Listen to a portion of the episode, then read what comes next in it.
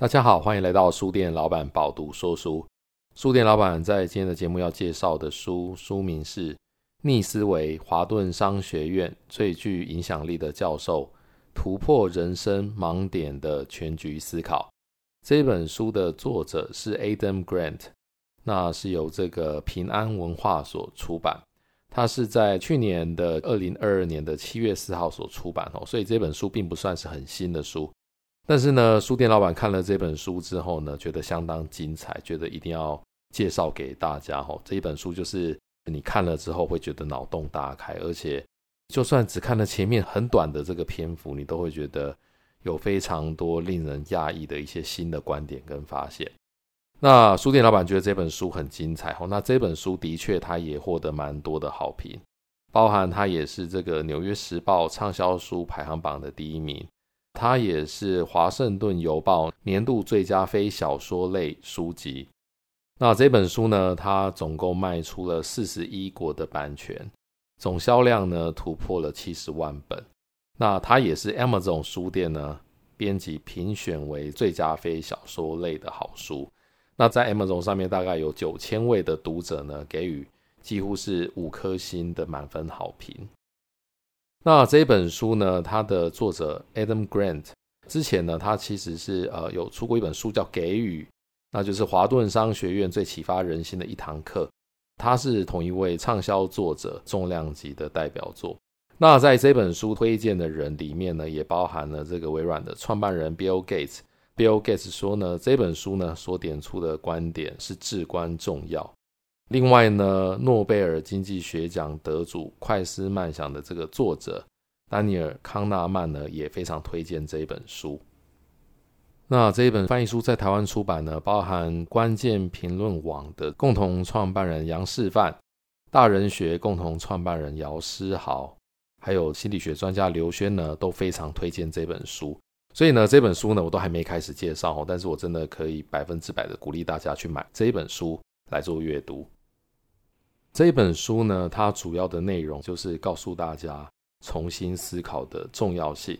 那在章节的规划上面呢，在第一个部分呢，它阐述的是个人的重新思考，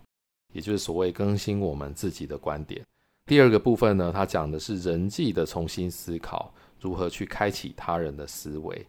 第三个部分讲的是集体的重新思考，打造终身学习者社群。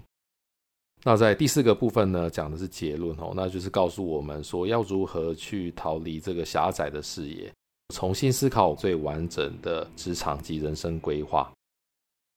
那就像我刚刚提到的，这本书可以分享的东西实在是太多了哦，所以我今天在节目中的分享呢，会着重在第一个部分，就是个人的重新思考，如何更新我们自己的观点。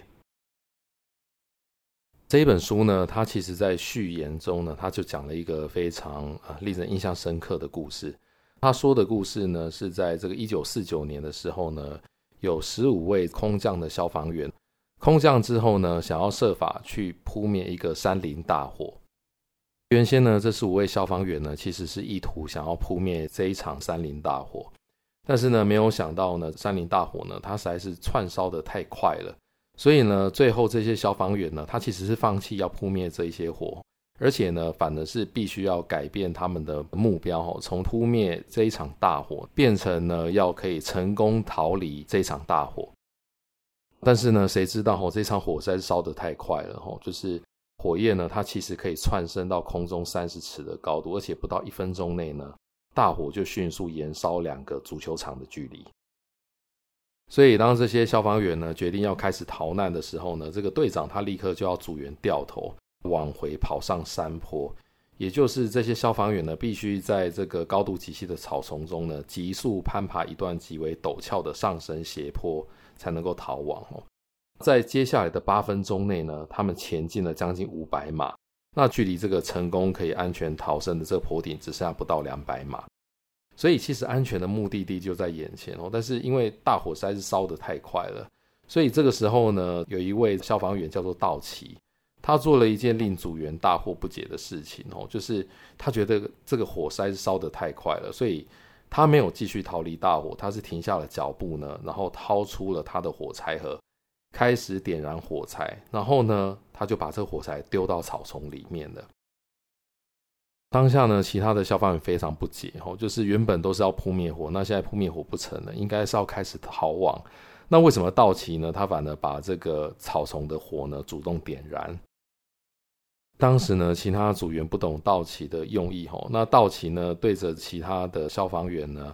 大声喊着说：“哎，赶快过来，赶快过来！”吼，但是因为其他的组员呢看不懂道奇在干嘛，所以就没有跟随他过去。这些消防员呢，其实不明白的是呢，道奇他其实设计出一个求生策略哦，他就是打造了一场所谓逃生火，他把他眼前的这个草丛烧光，清空了野火燃烧的这个供给，最后呢，他是把水壶里面的水倒在手帕上面呢，蒙住嘴巴，然后呢，在接下来的十五分钟里呢，他是把脸朝下，趴在烧光的这一块焦土上面。当野火在他的上方席卷而过呢，他靠着接近地面的氧气逃过一劫。所以原本这些消防员呢要去救火，但是最后呢，不幸的是呢，有十二名的空降消防员罹难了。后来呢，其中一位遇难者的这个怀表上头的这个熔毁的指针呢，是指着傍晚的五点五十八分。这个呢，应该就是大火窜烧把消防员烧死的这个瞬间的时间。所以这一场大火呢，总共造成了十二名空降消防员的丧生，只有三名呢可以得以幸存哦。那道奇呢是其中之一，他靠着非常聪明的一个方式呢，去点燃了一个逃生的火，躲在这个已经烧光的这个焦土上面哦，可以逃过一劫。其他另外两名生还者呢，则是设法跑赢了大火，意思就是说呢，他有在这个时间内，在大火还没有燃烧到身边的时候呢。跑上了坡顶，逃过了一劫。书店老板看过了这个故事之后呢，求证的心情哦，上网了也 Google 了一下，的确呢是有这一场火灾。那它有被记载在这个 Wiki 上面。那的确就是有十五位消防员去救火呢，那最后呢只有三位成功的生还。那在这本书里面呢，作者分享了一个崭新的观点。作者呢认为，道奇并不是因为思考的比较慢而幸存，他活着离开呢，是多亏了他拥有更快重新思考情况的能力。那其他十二位消防员之所以送了命呢，是因为道奇的举动对他们来说不合理，他们无法及时的重新思考自己的臆测呢，导致没有办法跟随道奇的策略呢，得以活命。所以作者说呢，其实，在重大的压力之下呢，人们通常会回到自动且熟知的回应呢去进行。所以，当这些训练有素的消防员呢，他们在平常的训练里面呢，其实并没有经过类似像道奇这样子的训练，或者是拥有像道奇这样子可以及时重新思考的能力的时候呢，他是没有办法做出不一样的应变的。也就是说，这十二位罹难的消防员呢，因为他们的熟知回应呢是扑灭大火，而不是引发另外一场火，所以这些消防员在逃命的时候呢，他的熟知回应就是逃离大火，而不是朝他跑去。在这样的状况下呢，大部分这样的直觉是可以救一命的，但是呢，道奇可以幸存的原因，是因为他在临场快速的推翻了那两种可能的回应。同时，在这个故事里面呢，刚刚有提到，就是除了道奇以外，还有另外两位因为跑得比较快而可以成功逃生的消防员。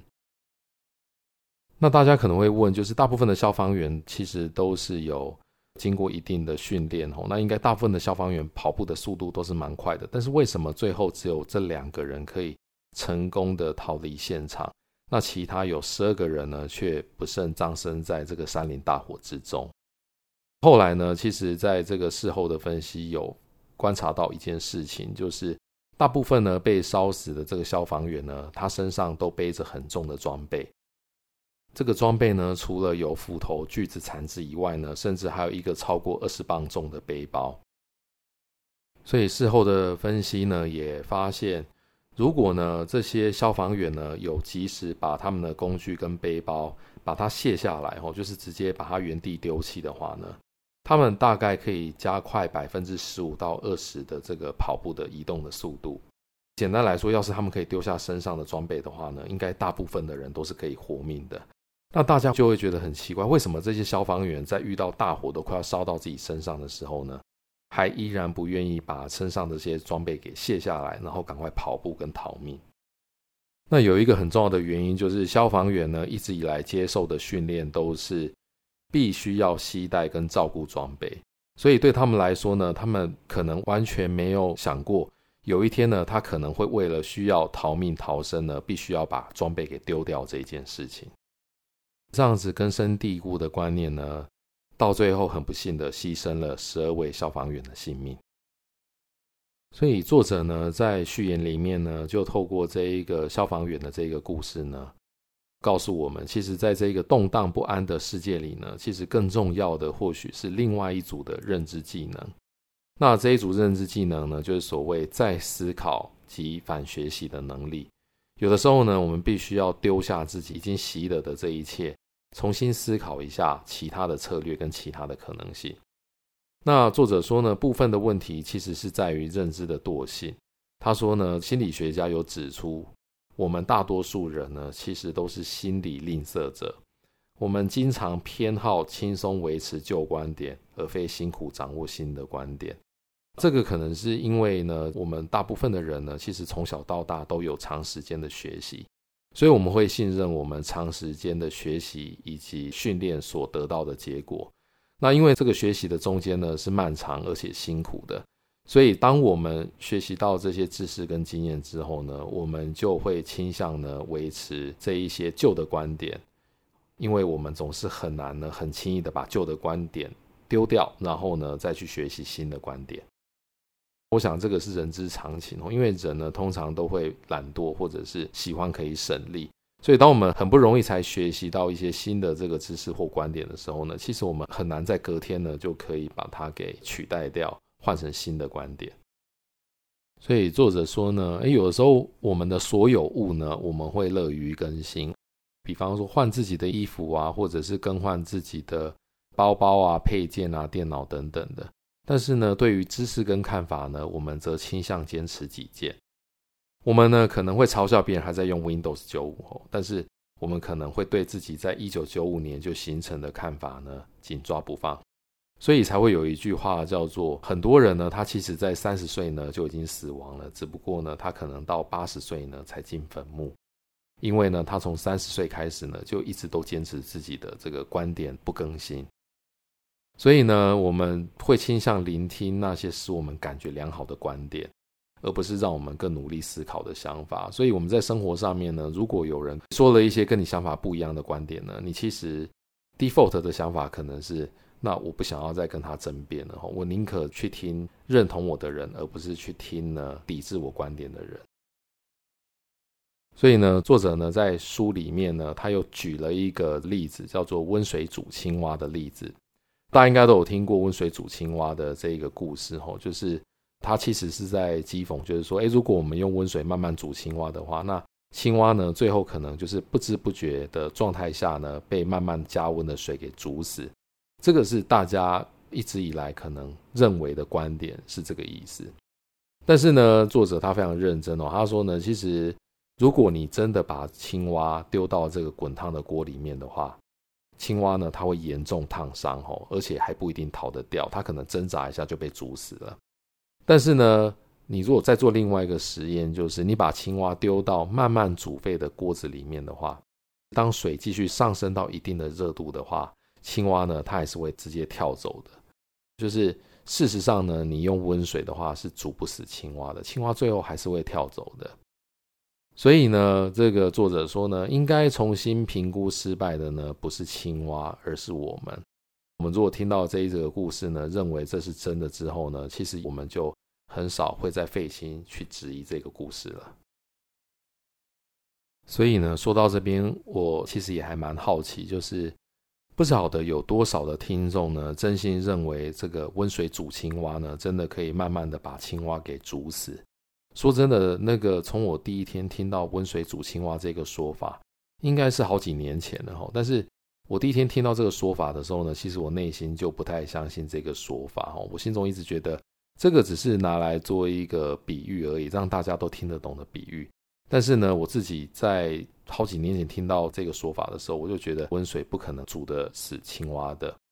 为什么呢？哦，其实大家应该有用过苏肥机吧？苏肥机就是我们平常在处理肉类的时候呢，其实你可以设定，比方说我想要苏肥牛排的话，你可以设定五十五度啊，或五十八度。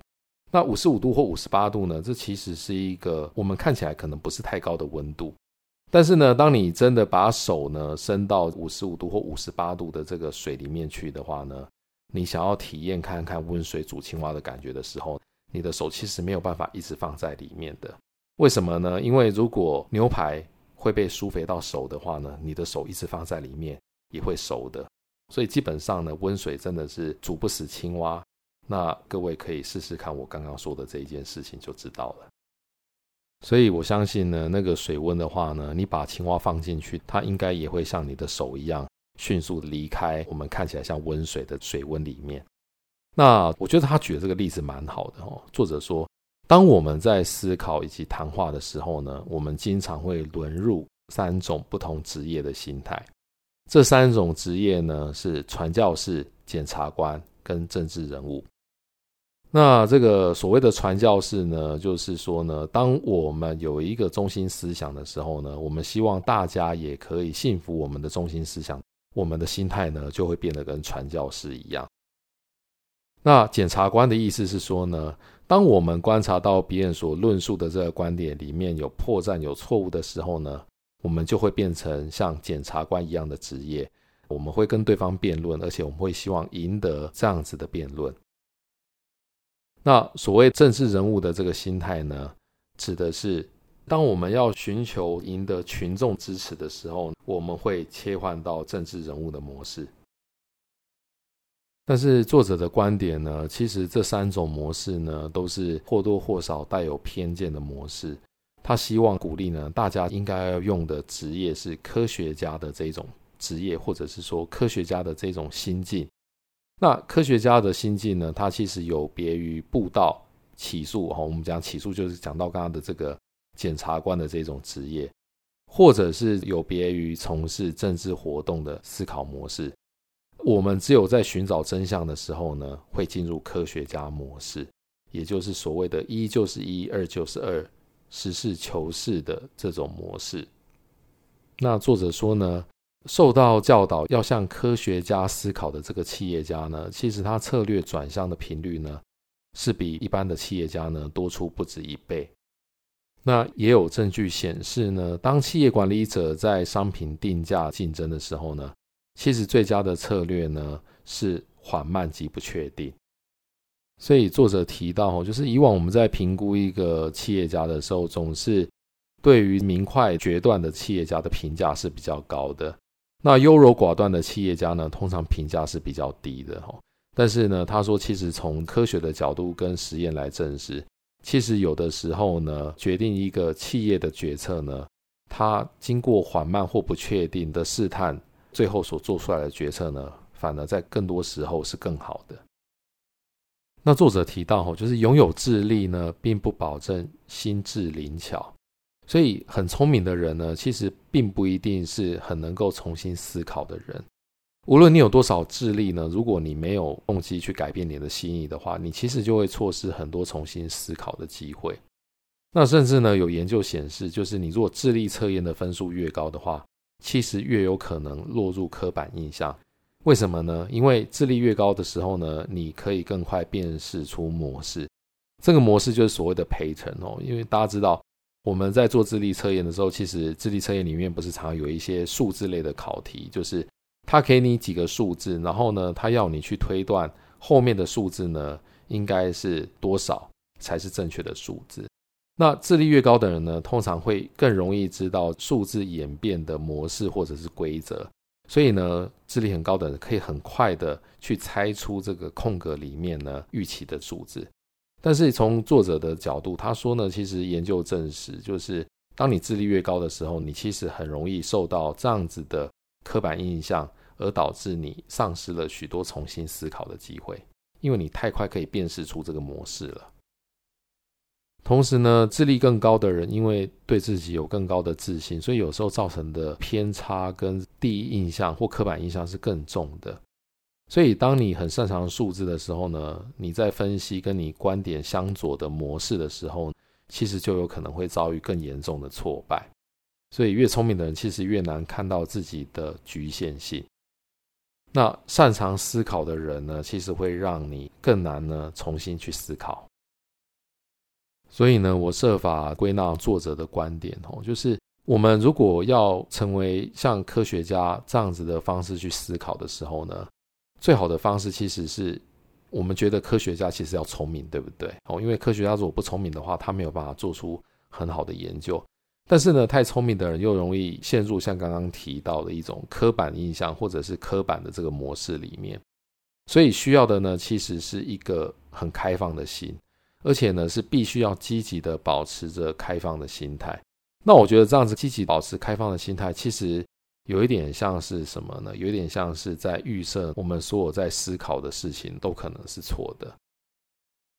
所以，当我们现在在研究一个问题，然后呢，科学家在研究这个问题的时候，会提出一个假设或者是一个可行的解决方案呢，我们必须永远要假设，其实这个可行方案呢，它不是最好的，甚至呢，它可能是错的，它必须随时都有可能被推翻掉。那当你保持一个随时有可能被推翻的心态的时候呢，你其实就可以更容易的去做重新思考这样子一个动作，但是作者说呢，其实保持这样子的开放心态其实非常的不简单，因为呢，在传教士的模式呢，保持这样子的心态代表着你有道德的弱点，但是呢，在科学家模式呢，这个是智力完整的表征。那如果在检察官模式呢，容许自己被说服，这是一种承认自己的挫败哦。但是在科学家模式的话呢，这其实是朝真相跨出一步。如果是在这个政治家的模式呢，我们这样子改变立场呢，可能会被批评你是在这个胡萝卜跟棍子之间一直变换立场。可是其实呢，如果在科学家模式的话呢，我们是在更清晰的逻辑跟强大的数据之间做转移。意思是，如果我这个立场是错的，那我随时都可以改变。我改变的依据呢，是更强大的数据，所以我改变没有关系。我并不是只是因为胡萝卜或棍子中间呢的不同而去改变立场。所以作者说呢，如果知识是力量的话呢，知道我们不知道什么，则是智慧。所以呢，这个作者对智慧也是有了一个很好的诠释哦。其实他跟我们以前学到的这个一句话叫做。知之为知之，不知为不知，是为知也。其实是一模一样的意思。所以大家有没有发觉，其实不管是东方或者是西方呢，对于智慧的诠释呢，其实是非常相近的。所以呢，当我们知道知识是力量的话呢，知道我们不知道什么，这是智慧哦。所以大家千万不要被知识给诅咒了，因为呢，当你被知识诅咒之后呢，你就会觉得。你是万能的天神，你什么都知道。当你觉得你什么都知道的时候呢，你其实就离智慧非常遥远了。所以呢，我们应该都要能够列出一长串自己无知的领域。就像书店老板，虽然看过很多书，那可能或多或少汲取到书里面蛮多的知识。那因为管理一家公司、管理书店也有非常长的时间哦，所以。有的时候呢，其实亲朋好友也都会来问我一些想法。诶，这个问题呢，如果是你该怎么解决？或者是问说，诶，这个问题呢，你有没有一些什么样的看法？但是说真的，我的想法就是，当很多问我的问题呢，超过了我的专业领域，然后我确定这个是我不懂的事情的时候呢，我其实就很明白的跟对方讲说，这个东西其实不是我的专业。哦，也许你去问谁呢？或者是去问这个领域专业的人呢，也许更可以给你有帮助的一个答案。所以我觉得呢，很多时候要知道自己不懂什么，而且要去承认这一件事情是很重要的。我们常会看到，比方说有些人他在他的专业领域里面得了很多奖，那很多人呢可能称赞他之后呢，就会有大头症。那这个大头症就仿佛让他变成了全能的天神哦，所以。就会变成他对于什么事情呢，他都要发表看法；对于什么事情呢，他都可以发表一些他自认为一针见血的意见。但是大家最后就会发觉，哎呀，这个真的不是他的专业哦，他为什么要来淌这一个浑水呢？然后把自己的这个原本在专业领域很好的形象毁于一旦，这个实在是蛮不值得的。所以呢，作者说，科学思考偏好谦逊胜过骄傲，意思就是当我们在做科学性的思考的时候呢，其实我们永远是 humble 的，谦逊胜过骄傲。而怀疑胜过确定，哦，这个就是呼应到我刚刚说的，就是我们当做了一个科学的假设的时候呢，其实我们都要假设这个假设是可以随时被推翻的，所以我们永远对它保持着一个怀疑。然后呢，好奇胜过封闭。当我们封闭起来的时候呢，其实我们就不会再去探索一些新的、更好的一些观点。所以呢，我们永远要保持这一个好奇的心，而不是。把自己封闭起来，然后觉得非常的自满，所以我们 always 说我们在跟别人说教的话呢，其实我们就看不见自己的知识缺口了。这个其实也是呼应到我刚刚讲的这个例子。所以作者说呢，我们的信念会把我们锁在自己打造的牢笼里。解决的方法呢，并不是减缓思考的速度，而是要加速重新思考。而濒临破产的这个苹果呢，就是靠这一招起死回生。那作者在书里面说呢，苹果有一段时间呢，在贾博士离开的时间，它事实上是濒临破产的哈。后来呢，有所谓苹果复苏的这个传奇。那作者说呢，这个传奇呢，总是围绕着天才贾博士打转哦。但是呢，其实说真的，并不是因为他的信念跟清晰的愿景呢，让这个 iPhone 有机会诞生。事实上呢，这中间呢有一些故事哦。一开始他其实是反对 Apple 跨入手机的这个范畴，在书里面呢，他其实不只提到了这个苹果的故事哦，那他其实也提到了包含像 BlackBerry 这家公司呢，它原本在智慧型手机发展之前呢，黑莓机本来有非常好的市场。这本书里面呢，其实作者举了很多，包括像 Apple 或者是 BlackBerry 这样的故事呢，去告诉大家呢。如何去做重新思考？那在这个节目里面呢，我就不剧透了哈。我真的非常期待大家可以去买这本书呢，然后去好好的读一读这里面的故事。那在知识的这个部分呢，作者说呢，知识的诅咒呢，是它会在我们面对自己所不知道的事物时，关闭我们的心智。所以呢，大家读一读刚刚提到这些故事呢，应该就会知道。我们呢，要如何去破除这个知识的诅咒？接着呢，我想要再跟大家分享一个我觉得他书里面提到很好的观点，它叫做呢正向吵架俱乐部，建设性冲突的这个心理学。简言之呢，作者在书里面阐述哦，他说他在写书的时候啊，他很喜欢召集他的异议网路。一开始在编辑，而且有完成一个初步的这个书稿的时候。他会找来一群呢考虑最周全的批评者哦，那这些批评者呢可能是他的朋友，而且呢都是考虑很周全的，不会是为批评而批评的。但是呢，他会请这些批评者呢阅读完他每一这个章节里面的内容呢，然后去严格批判、去抨击他所写的内容。那作者为什么要这么做呢？他说有研究团队哦曾经做过一个研究，然后做了一个结论哦。他说呢，缺乏冲突。不等于和谐，而是漠不关心。但是呢，很多时候呢，人通常为了追求社会或者是族群的和谐呢，而刻意不冲突。但是呢，刻意不冲突这样子一个心态呢，有的时候呢，反而会让整个团队的产出呢，变成是一个低效或者是低品质的一个产出。